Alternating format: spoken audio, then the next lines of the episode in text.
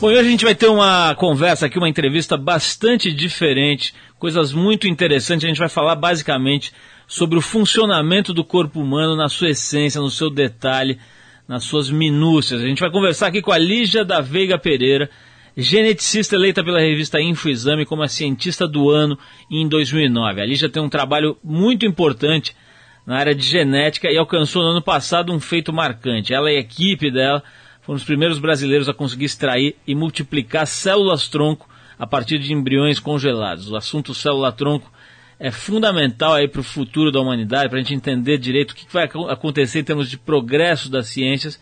E ela vai explicar para a gente um pouco como é que funciona, o que são exatamente as células-tronco e, e em que estágio a ciência está de verdade no entendimento desse grande avanço que as células-tronco podem representar para a humanidade, para a saúde pública, para resolver certos problemas seríssimos é, que a gente vem enfrentando aí, como, enfim, doenças do sangue, uh, os próprios traumas de medula e uma série de outras coisas. A gente vai falar também sobre alimentação, sobre alimentos transgênicos, muita coisa legal, falando de ciência de um jeito fácil hoje aqui no Tri. Bom, já que a gente mencionou aqui lesão de medula, células tronco, etc., a gente vai conferir agora um trechinho do papo que a gente teve aqui com a vereadora Mara Gabrilli no fim do ano passado. A Mara toca o Instituto Mara Gabrilli, que além de apoiar atletas com deficiência, ainda é um grande incentivador das pesquisas com células-tronco. Vamos ver essa conversa com a Mara Gabrilli hoje aqui também. Ela que sofreu um acidente há alguns anos, se tornou tetraplégica e tem tratado desse assunto de forma bastante leve e inteligente. Bom, mas como sempre a gente abre o programa com música e agora a gente separou aqui uma dupla que ficou bastante conhecida na internet no ano passado, a Pomplamoose, formada pelo casal Natalie Down e Jack Conte de São Francisco. Eles chamaram a atenção com as suas video songs, que são vídeos editados uh, nos quais eles mostram como é que fazem todos os sons que você escuta nas músicas, uma espécie de making off da construção musical. Na internet o vídeo deles que mais faz sucesso é o da versão que o casal fez da faixa All the Single Ladies da Beyoncé. Mas aqui a gente escolheu uma composição original da dupla que é a música Pazancor. Vamos então com Pamplemousse e depois a gente volta com a Mara Gabrilli por aqui.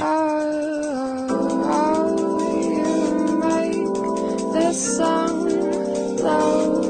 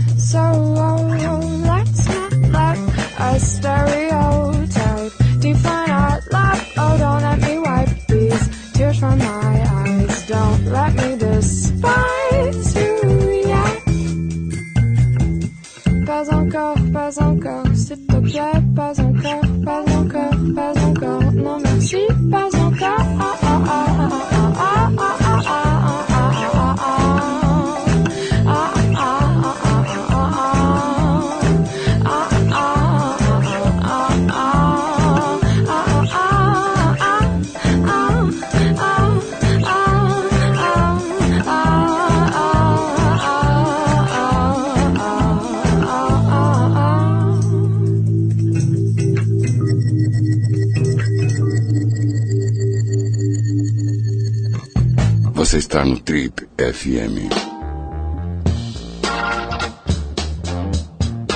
Estamos de volta com o programa de rádio da revista Trip. Bom, já que o assunto hoje aqui é ciência, genética e células-tronco, assuntos como esse, você confere agora um trecho do nosso papo com a Mara Gabrilha, a vereadora Mara Gabrilha, ela que sofreu um grave acidente que a deixou paraplégica, na verdade tetraplégica, e que hoje, além de vereadora, toca um instituto que incentiva muito as pesquisas com células-tronco. Esse trecho que a gente vai ouvir agora do Papa Mara fala sobre a polêmica que surgiu no ano passado com a Marina Silva, candidata a presidente da República aqui no Brasil, que muita gente acusou de ser contra as pesquisas com as células-tronco por conta da fé religiosa dela. Vamos ouvir. Não, é estranho porque eu tive muito apoio de evangélicos quando é, desenvolvendo trabalho para que essa pesquisa fosse aprovada no Brasil. E alguns católicos mais fervorosos que sempre alegaram que você usar uma célula tronco embrionária, você matar embrião. Eu acho que existe muito, muita desinformação, porque esse embrião que a gente está falando não é um feto não é um feto abortado. Isso aí é um, na verdade, quando as mulheres têm dificuldade para engravidar e elas vão na clínica de fertilização, e aí fecunda o óvulo com espermatozoide no tubo de ensaio e depois insemina na mulher. E aqueles que sobraram, que não serão utilizados, cujo futuro é o lixo, que eles vão ser congelados para depois serem dispensados, são esses embriões que os pesquisadores querem. E essa discussão, no fundo, acabou. Se é contra ou não é contra, hoje o Brasil está liberado para pesquisar com células tronco embrionárias e fazendo, assim, altas descobertas. E como fora do Brasil já vinham fazendo isso, ninguém está aqui reinventando a roda. Eles pegam do ponto onde estavam e vão dando continuidade. Eu acho que logo, logo a gente vai ter grandes surpresas. Bom, é isso. Essa foi a vereadora e colunista da TPM, da revista TPM, Mara Gabrilli, falando com a gente aqui no Trip. Daqui a pouquinho a gente vai receber a cientista do ano de 2009, eleita pela revista Info Exame, a Lígia da Veiga Pereira, geneticista especialista em clonagem, transgênicos e células-tronco. Enquanto a gente prepara aqui o nosso laboratório para receber a Lígia, você vai ficar com rock and roll do Led Zeppelin. Vamos lá.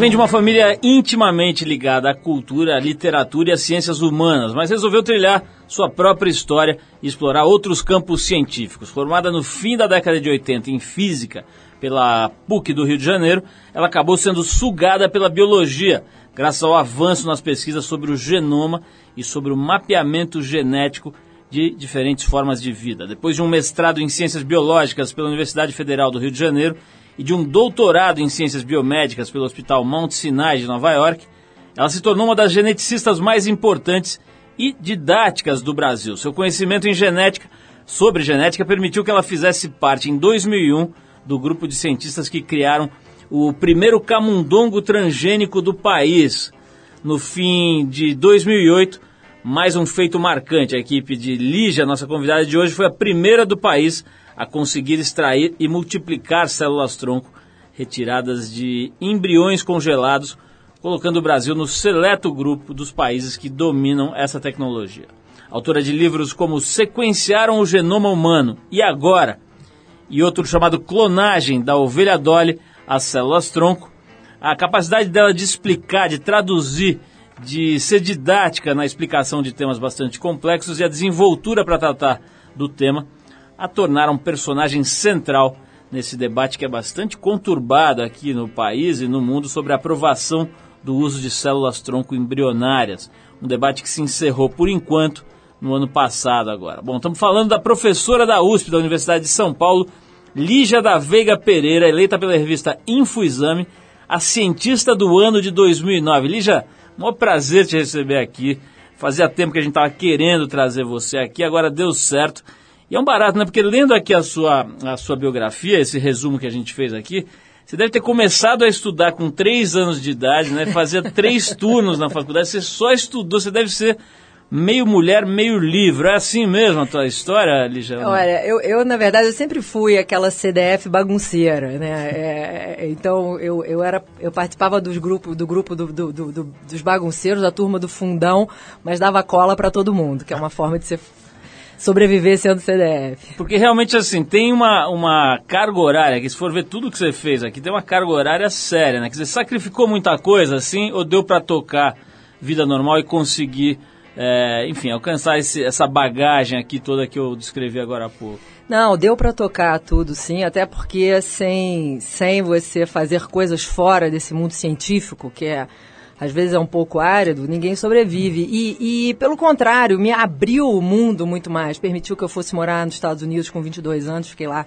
até os 27, quer dizer, é, eu acho que foi uma coisa que me deu mais oportunidades do que me tolhiu de outras. Ô, é, agora vamos falar uma coisa aqui que eu acho que é bastante importante no ponto, do ponto de vista científico, que é o seguinte, como é que é o Juca de Oliveira? Porque você andou dando aula para ele ali, explicando o negócio de genética para o cara, você foi uma espécie de consultora da, da TV Globo na época da, daquela novela em 2002, O Clone. Quer dizer, como é que uma, uma cientista né, da academia, da USP e tal, vai parar no Projac ali explicando para o Juca de Oliveira o que, que é genoma. Me explica. Pô, você está vendo como, como isso, em vez de me, me, me, proporcionou experiências interessantíssimas. Quer dizer, a gente teve que fazer um workshop com o elenco do clone e o, o Juca de Oliveira era o Albieri, quer dizer, era o cientista que tinha que fazer um clone humano. Então eles tinham lá uma imersão e ele queria entender como é que era um cientista, como é que era o clone.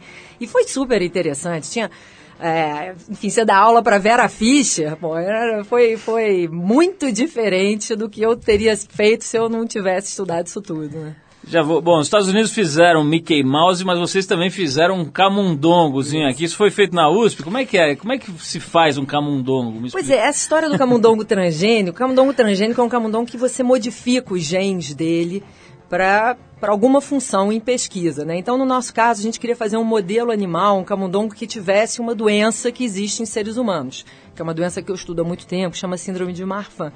Para que, que você quer fazer um camundongo com uma doença? Porque aí você pode estudar com mais detalhes essa doença, como é que ela progride, as causas, propor novas terapias que você vai testar nesse animal.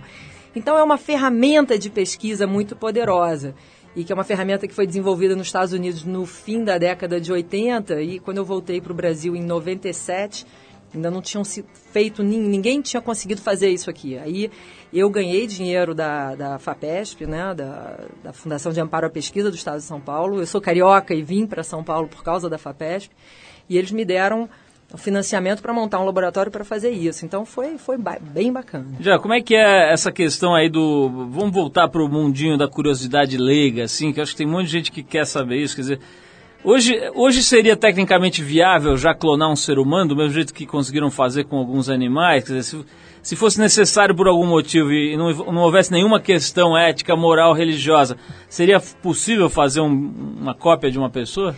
Eu acho que é só uma questão de aumentar o número de tentativas. A, a clonagem é um processo muito ineficiente, né? Para cada vaquinha clonada que você vê, foram geradas centenas de animais que morreram durante a gestação, nasceram com defeito e tal. No ser humano, você conseguir trabalhar com um número de centenas de óvulos, centenas de embriões, de, mulher, de barrigas de aluguel, é mais difícil. Mas se você tivesse essa disponibilidade, eu acho que é uma questão só de detalhes para se conseguir clonar um ser humano. Vou querer falar mais disso daqui a pouquinho. A gente vai fazer uma pausa para tocar uma música. Vou querer fazer, falar um pouco mais aí dessa história dessa, de, desses limites, né, que separam, quer dizer, onde é que começa, que termina, até onde vai a ciência, onde é que começa moral, né, fala-se muito em moral, em ética, vamos falar mais disso, vamos falar também de, quero saber como é que é o dia a dia, né, de uma cientista, né, a gente imagina que a pessoa vive num laboratório cheio de tubo de ensaio, com roupinha branca, quero saber se é assim mesmo ou não, mas antes a gente separou aqui uma faixa que se chama Piece of My Heart, que ficou famosa em 68, na voz da James Joplin, mas a gente vai tocar a versão original que é de 67, foi gravada pela Emma Franklin, que é irmã de ninguém menos do que da diva Aretha Franklin. Então depois de Piece of My Heart, que não é uma experiência, não vamos pegar um pedacinho de um coração para clonar, aqui é só uma música, a gente volta para falar com a Lígia sobre ciência, sobre seres humanos, sobre religião, moral e um monte de coisa a mais. Vamos lá.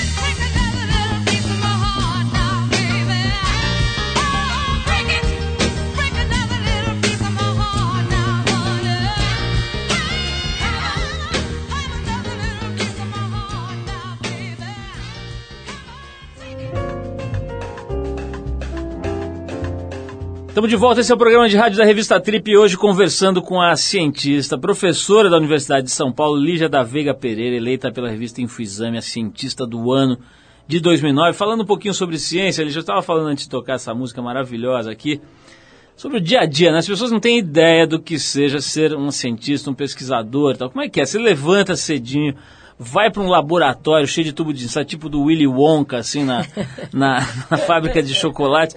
É tudo branco, tem tubo de ensaio, ou não é nada disso, você fica lá no seu computador, na sua casa. Fala um pouquinho, que, que é, como é que é a vida de, um, de uma pessoa dedicada à pesquisa científica? Ah, é isso mesmo, você acorda, vai lá para o laboratório, o laboratório é isso mesmo, é uma bagunça, cheio de tubo de ensaio, cheio de reagentes. E você fica lá na bancada misturando aquelas aguinhas coloridas. Só não sai fumaça. Quando sai fumaça é porque queimou algum equipamento. E olhando no microscópio, se você quer olhar suas células. Agora, é, quer dizer, eu hoje em dia eu passo muito mais tempo no computador mesmo, quer dizer, lendo, escrevendo, estudando, pedindo dinheiro, enfim. E, e, os alunos é que fazem essa parte mais divertida mesmo, que é esse trabalho da bancada. Que é muito, é muito gostoso, é muito divertido. E já mais uma da sessão pré-primária. Vamos explicar o que, que é exatamente célula-tronco. O pessoal sai falando, não tem ideia, né? Se é um, enfim, uma, uma, uma, massinha, uma pastinha, um negócio que vem em pílula. o que, que é exatamente a célula-tronco? Qual, qual é a, a, a definição exata disso? Células-tronco são células que tem uma capacidade de virar vários tipos de tecidos diferentes. Você pensar no nosso corpo, né? Você tem pele, músculo, fígado, rim, cérebro. Todos esses órgãos são feitos de células, cada uma bem diferente uma da outra. A célula tronco é como se fosse um coringa, é uma célula que ainda não decidiu o que que ela vai virar. Não saiu do armário. É. tem uma crise de identidade. Tá. E aí a gente pode tentar manipulá-la no laboratório para ela virar o tipo de célula que nos interessa, dependendo da doença que a gente queira tratar. Né? Então, a grande promessa terapêutica das células-tronco é ela ser uma fonte de tecidos que a gente possa fazer transplantes em seres humanos, como se estivesse substituindo as nossas partes velhas ou doentes para atingir aí uma maior longevidade ou mais saúde. O que, o que de fato já se conseguiu? O que está em, em, uso assim com relação à célula-tronco como ferramenta de cura ou de melhora da saúde? O que, que já, em, em que área que isso está funcionando melhor? Você sabe que essa é uma pergunta ótima, porque as células-tronco são as campeãs de audiência na mídia, né? E as pessoas têm uma percepção que a gente já está tratando tudo com célula-tronco, desde a gripe suína até a lesão de medula. E, na verdade, célula-tronco hoje, por enquanto, ela só trata mesmo aquelas doenças do sangue, que são tratadas por transplante de medula, principalmente leucemia e uma, uma série de outras doenças do sangue. Quando uma pessoa faz um transplante de medula óssea, ela está fazendo um transplante de células-tronco do sangue, tá? O resto todo que você ouve falar, a célula-tronco para diabetes, para o coração, para derrame, para lesão de medula, para doenças do fígado, isso tudo ainda está acontecendo dentro de pesquisa.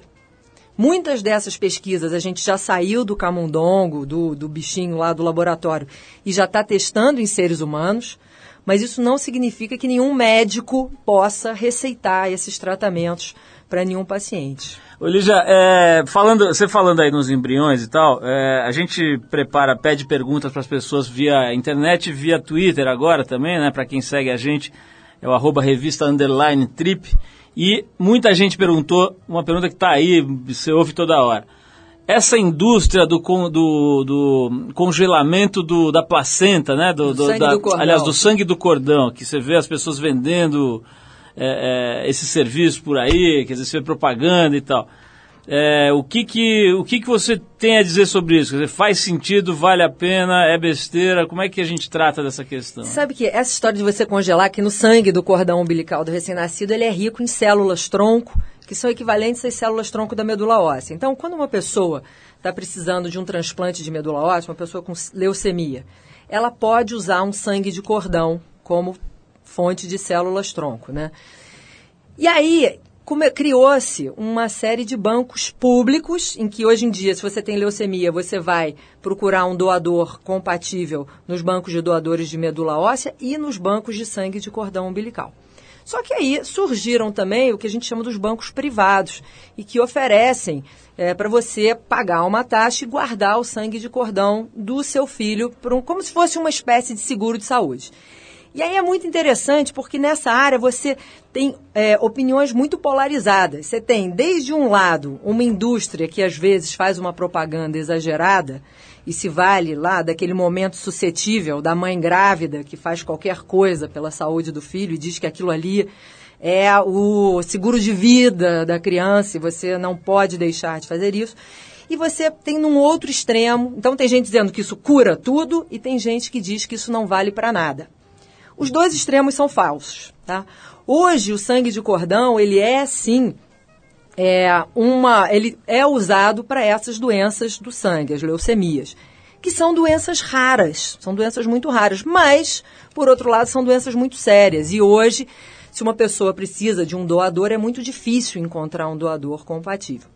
Então, é uma questão, às vezes me perguntam, né, vale a pena? Qual é a pena que você paga? A pena é financeira. É um negócio que não é barato, né? Então, se a pessoa entende o que, que ela está aguardando, sabe? Que ela não está comprando a pílula da vida eterna para o filho dela, mas também ela não está jogando dinheiro fora. É mais ou menos como se ela estivesse decidindo se o seguro de saúde dela ela quer incluir resgate com helicóptero. Você pode pagar mais pelo seu seguro. Né? Então, é uma questão muito pessoal. O que eu acho muito ruim é essa polarização da discussão entre isso cura tudo e isso não serve para nada. Já vou fazer mais uma pausa para a gente tocar a música, mas depois vou querer também é, fazer uma das perguntas que chegaram para a gente por essas vias aí eletrônicas, pelo pessoal que acompanha a Trip no Twitter, no, na internet, que é com relação às lesões de medula, né? Outra coisa também que é um verdadeiro drama, né? Que é. quando, quando acontece, agora está sendo abordado aí pela novela da, da, Globo e tal. É uma questão assim que, além de ser gravíssima, de interferir muito na vida da, da pessoa que, que sofre esse tipo de problema, ela comove todo mundo que está em volta, né? Você se projeta naquilo e tal. É. Vou querer falar de, com você um pouquinho sobre isso, mas antes a gente vai tocar aqui esse cara chamado Richie Kotzen, que é um guitarrista feríssimo aqui, nascido na Pensilvânia e que já fez parte de bandas importantes como Poison e Mr. Big. Atualmente ele está se dedicando ao trabalho solo e chegou a abrir a turnê Bigger Bang dos Stones durante a apresentação do grupo no Japão. A gente separou a faixa My Messiah, que é do seu recente álbum Peace Sign, lançado agora no ano passado, em 2009. Depois do Richie Kotzen, a gente volta com a cientista do ano de 2009, meio mulher, meio tubo de ensaio, Lígia da Veiga Pereira com a gente aqui, esclarecendo um monte de coisa legal. Vamos lá.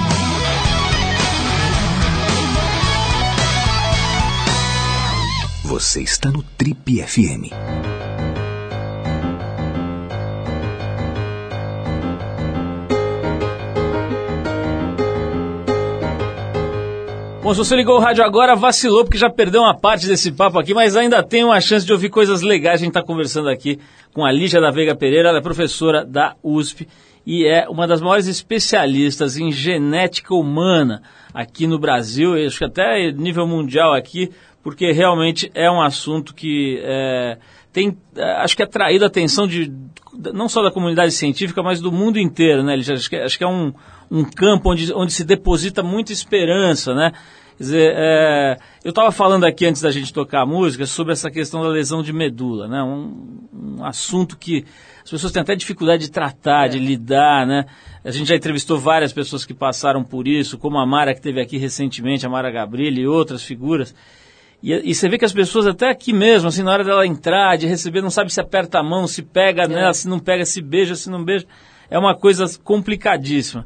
É, em que pé nós estamos aí na, na pesquisa com relação a uma possível é, reversão desse quadro de paralisia, né, de, de tetraplegia e tal? Tem alguma esperança? Dá para as pessoas que têm esse problema ou que se preocupam com isso alimentarem alguma esperança legal aí, concreta, Lígia? Eu acho que esperança tem sim, não é uma esperança a curto prazo.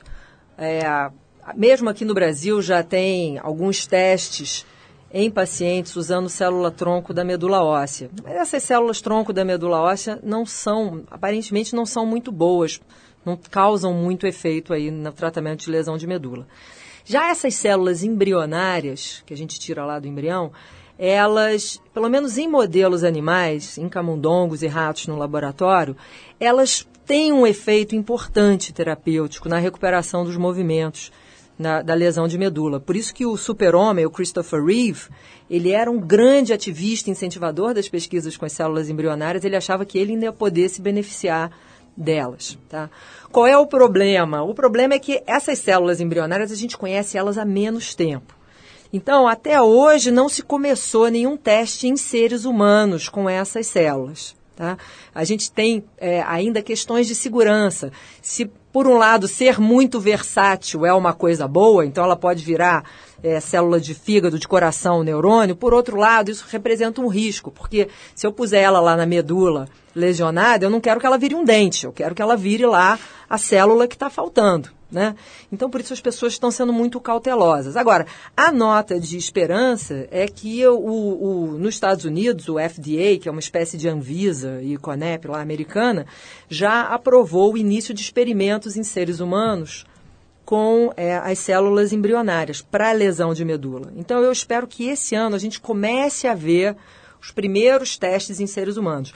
Quanto tempo a gente vai precisar para que esses primeiros testes é, deem seus resultados, e os primeiros resultados a gente vai estar olhando para a segurança muito mais do que se funciona ou não o tratamento. Essas pessoas, infelizmente, têm que ter, têm que ter paciência, mas a ciência séria, ela é feita assim, com, com, com cautela, mais ousadia. Já esse tipo de assunto ele gera muita mentira também, muita besteira Muito. falada e tal, né? E a gente acaba sendo vítima. Por exemplo, volta e meia você ouve falar que na China, em algum alguma quebrada da é. Ásia ali, fizeram Rica, alguma experiência, estão é. vendendo orelha, estão botando os caras para andar. Tá. Existe mesmo, quer dizer, tem países ou lugares onde, onde não se observam esses protocolos, essa, essas essas medidas de segurança, os caras saem fazendo experiências? Né? Infelizmente tem, você tem até publicações científicas que relatam. Você entra na internet, se botar célula-tronco em inglês, stem cell, putz, vem aí uma quantidade de, de, de clínicas oferecendo tratamentos e, e, e é muito complicado, porque eu entendo e sou absolutamente solidária com o desespero das pessoas que têm doenças para as quais a medicina atual não tem nenhuma alternativa. Né? Então muita gente olha isso e diz assim, pô, eu não tenho nada a perder, eu tô, em vez de ficar aqui em casa parado, fazendo nada, esperando esses cientistas resolverem o assunto, deixa eu tentar essa coisa aí da China, ou da Costa Rica, ou do não sei o quê. O problema é que essas pessoas vão ser, primeiro, vão pagar uma grana e elas não deviam fazer isso, porque elas estão pagando para ser cobaias. Quer dizer, você para ser cobaia, e todos os testes clínicos que a gente faz na medicina, os sérios, você está fazendo o ser humano de cobaia. Só que esses testes, eles minimizam os riscos a que essa pessoa está sendo submetida. E mais, se o experimento, se a coisa não funcionar nessa pessoa, pelo menos o cientista vai ter aprendido alguma coisa e vai poder melhorar aquele processo. Tá? Enquanto se você vai para a clínica lá na Tonga da Mironga, paga uma grana, vende a casa, né? E tal, você, além do risco que você tem, que é muito maior do que se fosse uma, uma pesquisa clínica séria, se a coisa der errada, você não vai ter contribuído em nada para a ciência. Ninguém vai ter aprendido nada. E já tem relatos, teve um menino na Rússia, um menino em Israel, que foi para a Rússia, injetaram a célula nem sei de que, e ele desenvolveu uma série de tumores. É, por conta dessas, dessas células. Então as pessoas, eu entendo, eu não sei o que, que eu faria na situação dessas pessoas que têm doenças para as quais não tem cura, mas elas têm que ponderar muito porque elas vão estar se expondo a um risco enorme. Já voltando aqui para o mundo das notícias palpáveis, das coisas que preocupam as pessoas no dia a dia, né? Não sei o quanto isso está ligado à tua pesquisa, que é mais até onde eu sei, ligada aí a, a, ao, ao, organismo humano e tal, mas isso, enfim, de alguma forma está muito próximo, eu imagino, que são os alimentos transgênicos, uhum. né? Esse é outro assunto também, é. que é um oceano de polêmicas, de dúvidas e muita ignorância, inclusive, a respeito, né? É, como é que é? Quer dizer, o que que... E primeiro eu queria saber se isso está perto do teu campo de atuação e segundo eu queria saber, assim, a tua posição né? A gente vê gente com posicionamentos quase xiitas aí, não querendo nem ouvir falar dessa palavra, quer dizer, a associação da palavra alimento com, com transgênico causa é, é. verdadeiro pavor para certas pessoas e outras dizendo que essa é a solução para o crescimento da humanidade e tal. Como é que é a tua visão estando tão por dentro desses assuntos? Olha, eu, eu, eu acho que eh, realmente essas pessoas que não podem, quer dizer, os transgênicos, tem gente que, que fala que os transgênicos são culpados até que se prove o contrário. A gente tem que lembrar, quer dizer, o que é um alimento transgênico? É algum alimento que você fez uma modificação genética para ou aumentar a produtividade dele no campo, ou fazer ele ficar resistente a alguma praga, ou aumentar é, o nível de vitaminas dele. Quer dizer, é você tentar melhorar a qualidade desses, dos alimentos e, a, e a, produ, a produtividade da terra. Por que, que a gente quer fazer isso? Porque hoje em dia a gente só consegue fazer isso com agrotóxico. E agrotóxico eu tenho certeza que faz mal para o meio ambiente e eu tenho certeza que faz mal para a saúde humana. O transgênico ele tem que ser visto como uma alternativa ao agrotóxico. Então eu acho muito interessante essas pessoas que são absolutamente chiitas contra mas elas aceitam os agrotóxicos. Por outro lado, a agricultura orgânica, se você quiser dizer, bom, então tá bom, não quero transgênico, não quero agrotóxico, não quero nada. Maravilha, podemos fazer isso, mas aí você escolhe aí qual é o terço da humanidade que vai morrer de fome. Por outro lado, a gente não pode liberar esses novos organismos que a gente faz sem uma quantidade de testes suficiente para saber qual é o impacto deles no ambiente e na saúde humana. Mas isso, um dia você tem que liberar um avião para você botar passageiro dentro. Você testa ele um número X de horas. Chega um momento que pronto, você tem que botar a gente dentro. Você pode jurar que no X horas mais um o avião vai cair? Não, você não pode, mas senão você nunca põe ninguém dentro desse avião. Então, os transgênicos, você de novo, você precisa de ponderação. A gente precisa é, criar mecanismos de vigilância e de testes que a gente possa minimizar os riscos da exposição do meio ambiente e do ser humano, mas a gente não pode abrir mão dessa nova tecnologia. Já falando em governo, como é que é a burocracia? Você falou que a tua vida, boa parte, é, é, é, é lidando com burocracia. É. Eu estava lendo aqui, na pesquisinha que a gente fez aqui, que vocês conseguiram é, recentemente, aqui ano passado, né, um feito inédito no Brasil, que é extrair e multiplicar células-tronco tiradas de embriões congelados. Isso. Só que antes, antes de vocês conseguirem isso, vocês tiveram que vencer uma barreira ainda mais difícil que a burocracia. Né? O que, que é? Quer dizer, todo mundo. É, é, fruto de ignorância, imagino, né? Olha, quer dizer, a, a grande batalha para esse projeto é, específico foi a questão de você convencer é, o Supremo Tribunal Federal que eu não estava matando uma pessoa quando eu estava ali retirando as células embrionárias daquele embrião.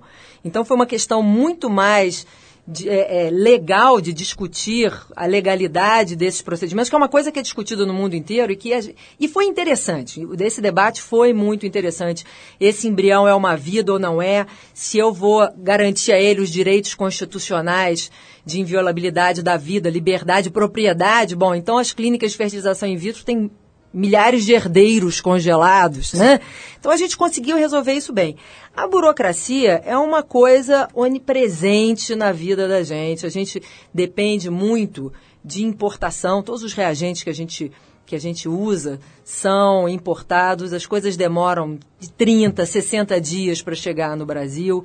Então, isso tira muito da flexibilidade, da agilidade do pesquisador brasileiro. Isso é muito chato como se tivesse que todo dia o Detran, mais ou menos. Quase.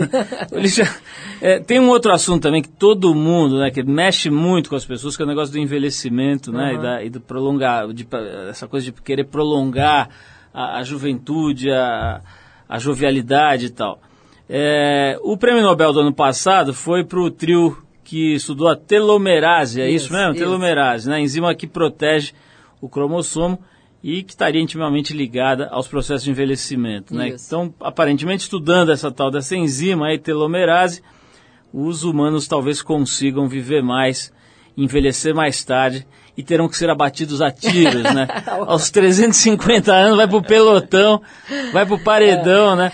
É, que, que, como é que tá isso daí? Você tá, você tá a par? Quer dizer, qual a expectativa disso, enfim, tá, ser vendido por aí, pílulas de telomerase? Olha, você sabe que é interessante, porque essa telomerase, ela não é novidade, ela, ela, ela, as pessoas ficaram sabendo mais dela por causa da, do prêmio Nobel. Mas quando ela surgiu, quando descobriram, então, essa enzima que protege lá a ponta dos nossos cromossomos e aí faz com que porque à medida que a gente vai envelhecendo, as nossas células vão dividindo, a ponta dos cromossomos, que são lá os pedaços lá do nosso genoma, elas vão encurtando até que ela fica tão curta que a célula para de se dividir. Isso é natural do nosso processo de envelhecimento. Essa telomerase, se você ativa ela, ela vai regenerando essas pontas e a célula não para de se dividir.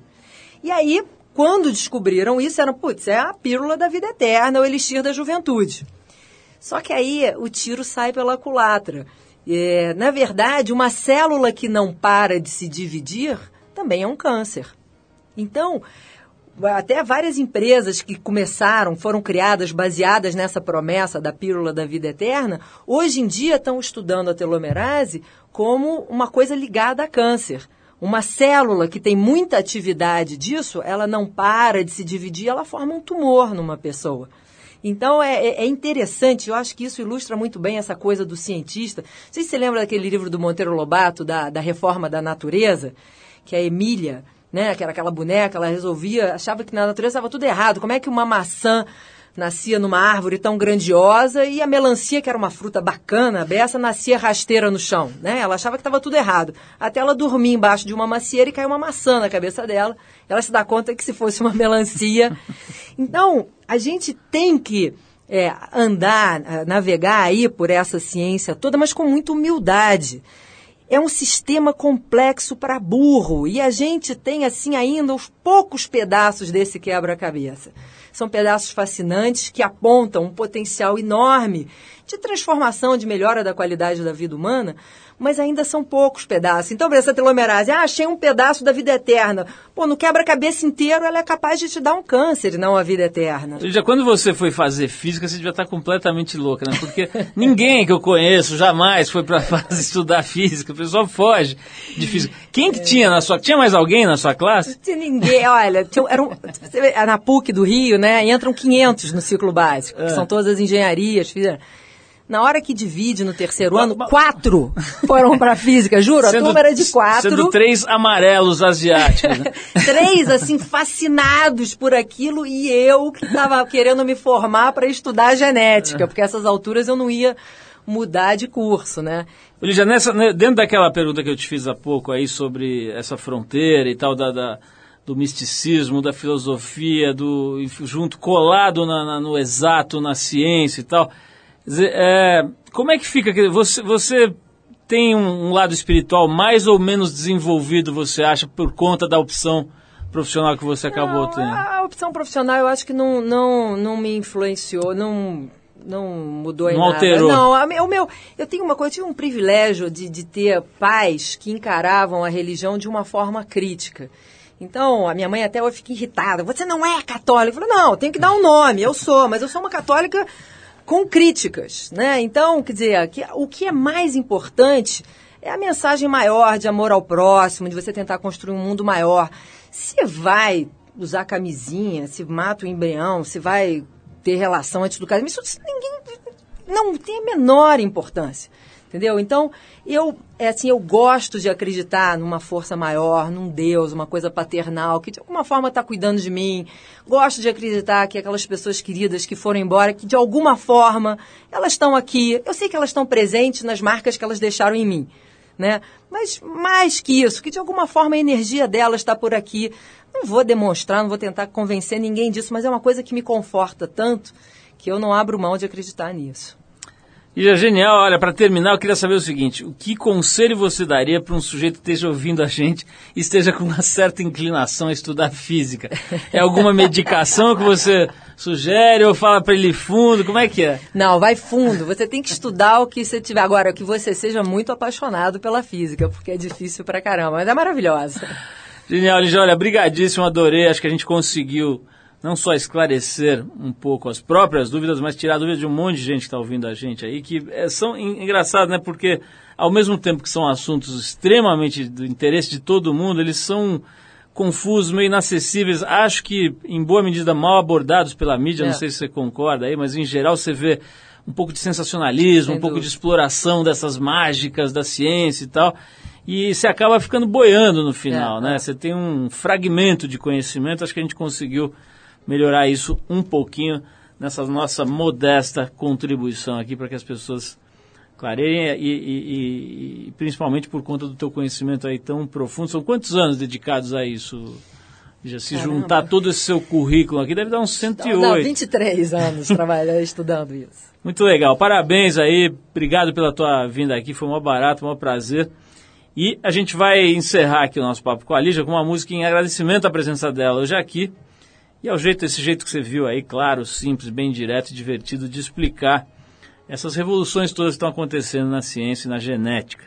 Então a gente vai com a banda Móveis Coloniais de Acaju e a faixa Descomplica, que é emblemática aqui desse álbum que está sendo bem elogiado, né? É o Complete, né? Da, do Móveis Coloniais de Acaju. Deve ter sido feito em homenagem a Heródoto Barbeiro. Esse é o nome dessa banda aqui. Ô, vamos ouvir então a faixa Descomplica do álbum Complete, lançado no ano passado. E já obrigado, um beijão. É isso aí, vamos lá.